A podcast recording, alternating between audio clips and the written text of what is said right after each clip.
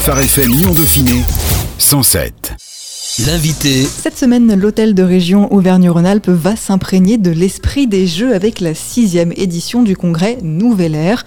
Au programme des conférences et des ateliers pour faire se rencontrer les mondes du sport, du handicap et de l'entreprise.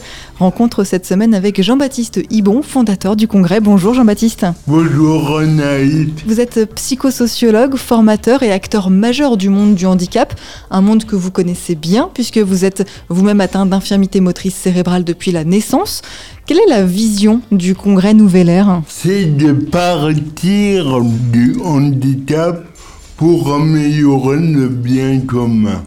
Il y a beaucoup de choses pour aider les personnes handicapées en partant de handicap, mais de vouloir ouvrir le monde du handicap. Et si nous améliorons le handicap pour lui-même, enfin les adaptations, les compensations pour favoriser une vie la plus autonome possible, c'est utile, mais nous passons à côté de la vocation même du handicap dans notre monde et dans notre société.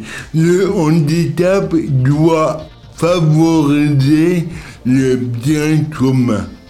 À partir du moment où la personne handicapée se sent bien et adaptée à la société avec des compensations, tout le monde se sentira bien.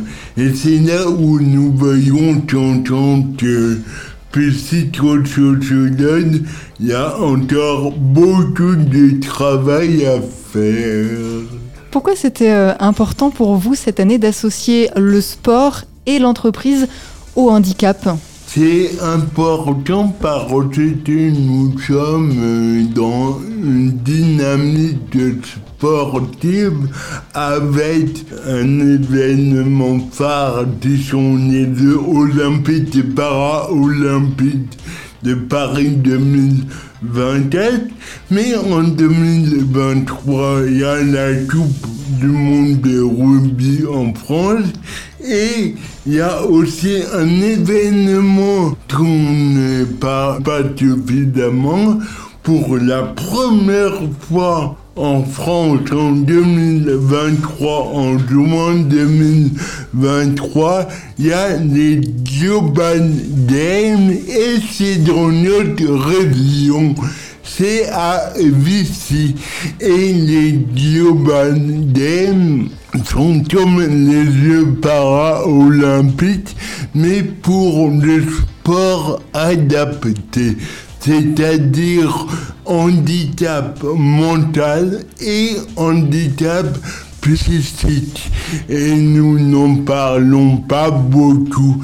Pour toutes ces raisons, on avait envie, comme cette année on prend une thématique différente à congrès, cette année on avait envie de regarder comment les valeurs du sport et les valeurs sportives pratiquées par des personnes en situation de handicap pouvaient aider l'entreprise.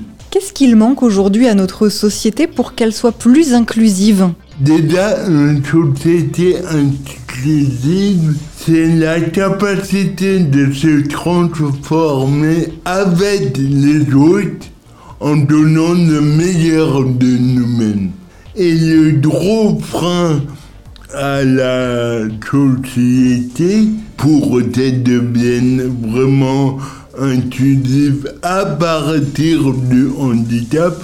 D'ailleurs, on ne parle que d'inclusion pour les personnes handicapées. C'est une erreur parce qu'il n'y a pas que les personnes handicapées qui ont besoin d'être inclus parce que certains se transforment par l'autre en donnant le meilleur de nous-mêmes.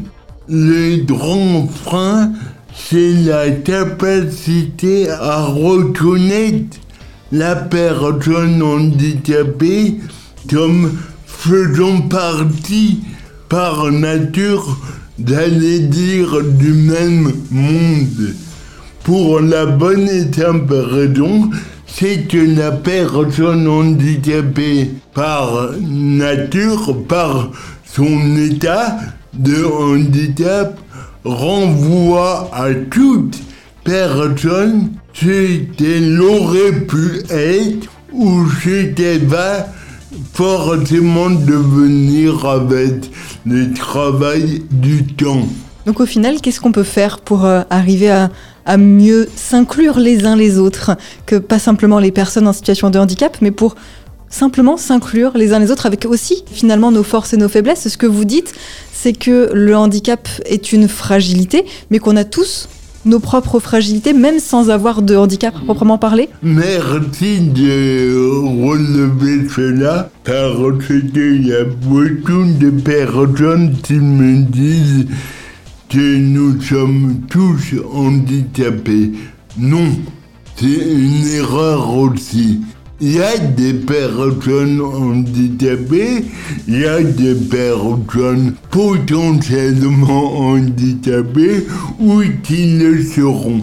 Mais la personne handicapée en tant que telle apporte cette courage, cette résilience, cette ténacité que notre société a tant besoin. Par exemple, j'aime bien toujours actualiser mes propos, mais quand j'entends le président Macron dire que l'abondance c'est fini et l'insouciance aussi, mais de qui veut-il parler? parce que en vivant le handicap, nous sommes ni insouciants ni abondants. Et donc, ça serait de côtoyer, de vivre davantage avec la fragilité, avec des personnes fragile qui permettra d'améliorer la société inclusive les uns par les autres, les uns avec les autres. Les trois valeurs de l'olympisme sont l'excellence, le respect et l'amitié. Pourquoi ces trois valeurs vous sont-elles chères? Souvent, les événements relatifs au handicap et à l'entreprise nous mettons euh, le handicap face à l'entreprise comme une dualité. Avec Mirella, mon associé, nous avions voulu y mettre le sport pour plusieurs raisons. La première raison, c'est que dans une relation qui peut devenir conflictuel d'y adjoindre un troisième élément, cela peut être utile pour harmoniser l'ensemble. La deuxième raison, c'est en effet quand je regarde les valeurs de l'Olympisme, l'excellence, le respect et l'amitié, c'est ce que vivent beaucoup de personnes handicapées. Naturellement, et à d'ailleurs, mais souvent reléguées dans le milieu du handicap qui est un milieu à part entière, associatif surtout.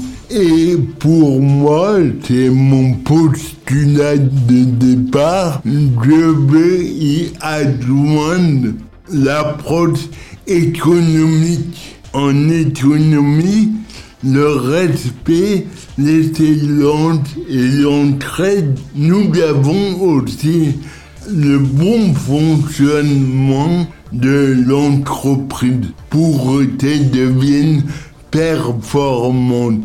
Donc c'est en mélangeant ces trois thèmes qui n'en font qu'un en fait que nous voulons aider aussi avec nos partenaires et pour nos partenaires une nouvelle façon de voir la vie de l'entreprise qui en a bien besoin à l'heure actuelle? Le quadruple médaillé olympique en tennis de table Maxime Thomas, l'aventurier tétraplégique Samuel Marie ou encore le grimpeur Christophe Bichet interviendront donc euh, lors du congrès. Qu'est-ce que leur parole de handi sportif peut apporter aujourd'hui dans le monde de l'entreprise? Mais c'est justement ça que nous voulons savoir. Et j'aimerais en effet transposer leur expérience et leur expertise au management. C'est pour cette raison que le matin même, il y a une master chat pour nos partenaires avec un ami qui n'est pas du tout handicapé mais qui est formidable en ayant créé l'ITDO Management avec Eric Hubler l'attitude, le respect, l'entraide de prendre appui sur les forces de l'autre pour compenser ses faiblesses, il y a dans l'aïkido tout ce qu'il faut pour passer de la compétition à la coopération. Il y a forcément de la compétition. C'est de bonne guerre, c'est vieux comme Hérode. Mais il peut y avoir une coopération compétitive. Vous qui enfant envisagiez le suicide êtes aujourd'hui un homme de foi. Comment la foi vous a-t-elle aidé et vous aide-t-elle encore euh, au quotidien? La foi m'a peut-être aidé, oui, certes, mais c'est surtout une rencontre. C'est la rencontre avec Jésus, le Christ, mon meilleur ami. L'ami à qui je peux tout dire, comme on peut dire à un ami, et c'est lui qui me donne la force de vivre au quotidien. Et cette force se manifeste comme par la joie. C'est la joie de vivre. Et même une joie de vivre comme dans l'abondance. Mais c'est pas forcément la même abondance.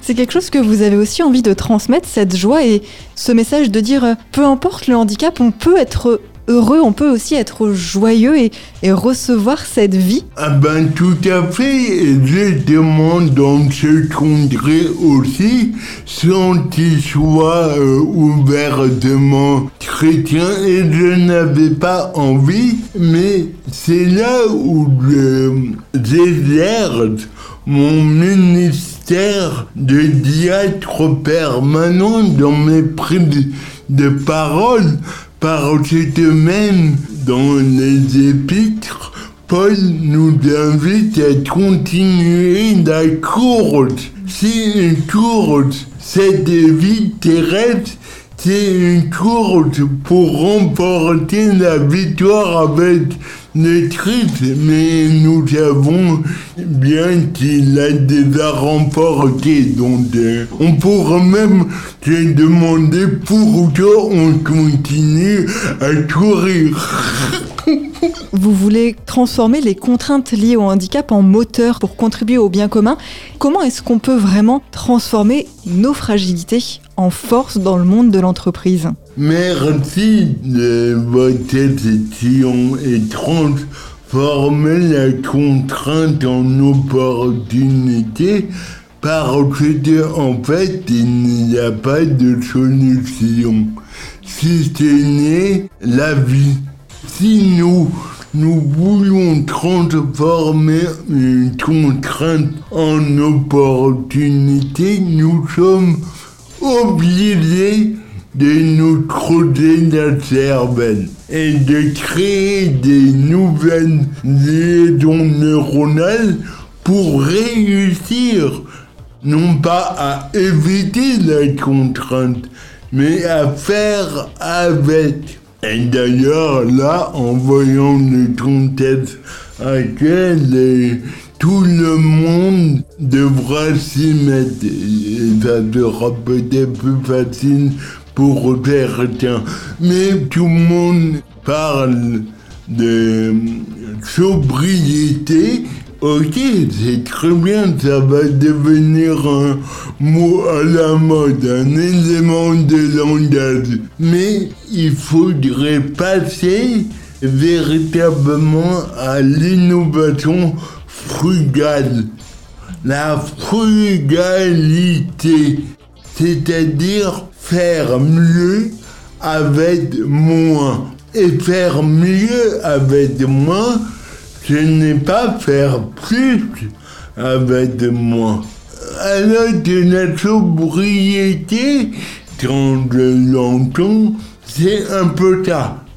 C'est on va avoir le même niveau avec moi, donc il faudra faire plus. Alors, je sais faire mieux et contraint par un handicap ou par autre chose d'ailleurs. Il est obligé, pour arriver au même résultat, de faire mieux avec ce qu'il. C'est la sixième édition du congrès. Comment est-ce que vous percevez le changement auprès des entreprises? Est-ce que c'est un message qui commence à rentrer.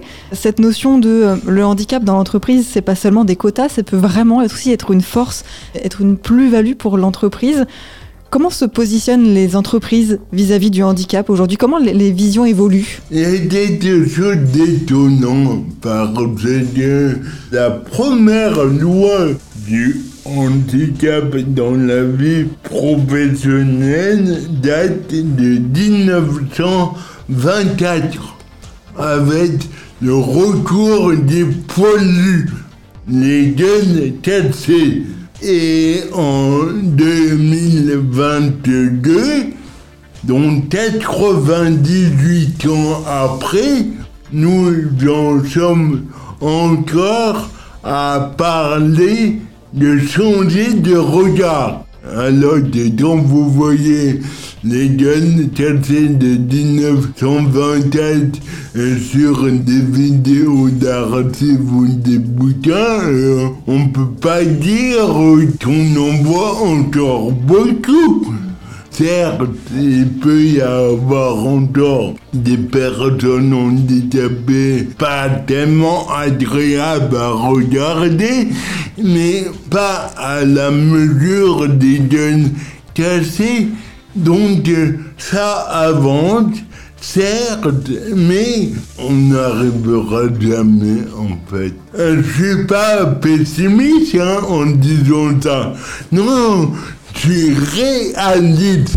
Et si je dis ça, c'est que la personne humaine n'est pas habituée, n'est pas entraînée et à forte raison à être confrontée au handicap. À partir du moment où on grandit, on se développe, on doit toujours avoir un niveau de performance formidable. Le handicap, j'ai jamais entendu une personne dire Ouais, génial, je suis handicapé, j'ai un enfant handicapé.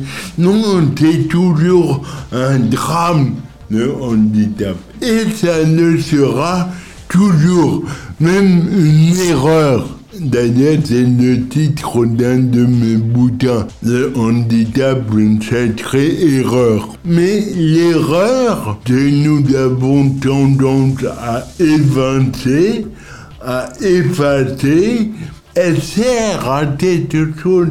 Elle sert à s'améliorer. Elle sert à se développer, à trouver des nouveaux chemins, des nouvelles techniques. C'est par essai et erreur que l'être humain avance, progresse.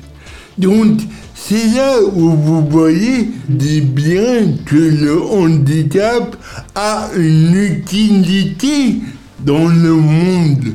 Encore faut-il trouver la capacité de le regarder en face. Et dans la décision des entreprises, où nous devons faire le moins d'erreurs possible, évidemment, on doit être le plus professionnel, mais nous pouvons trouver à partir de nos erreurs. Merci beaucoup, Jean-Baptiste Thibon, pour cet échange passionnant. On rappelle que vous êtes le fondateur du congrès Nouvelle Ère qui vise donc à éveiller les consciences sur le handicap dans la sphère professionnelle en réunissant des acteurs économiques régionaux.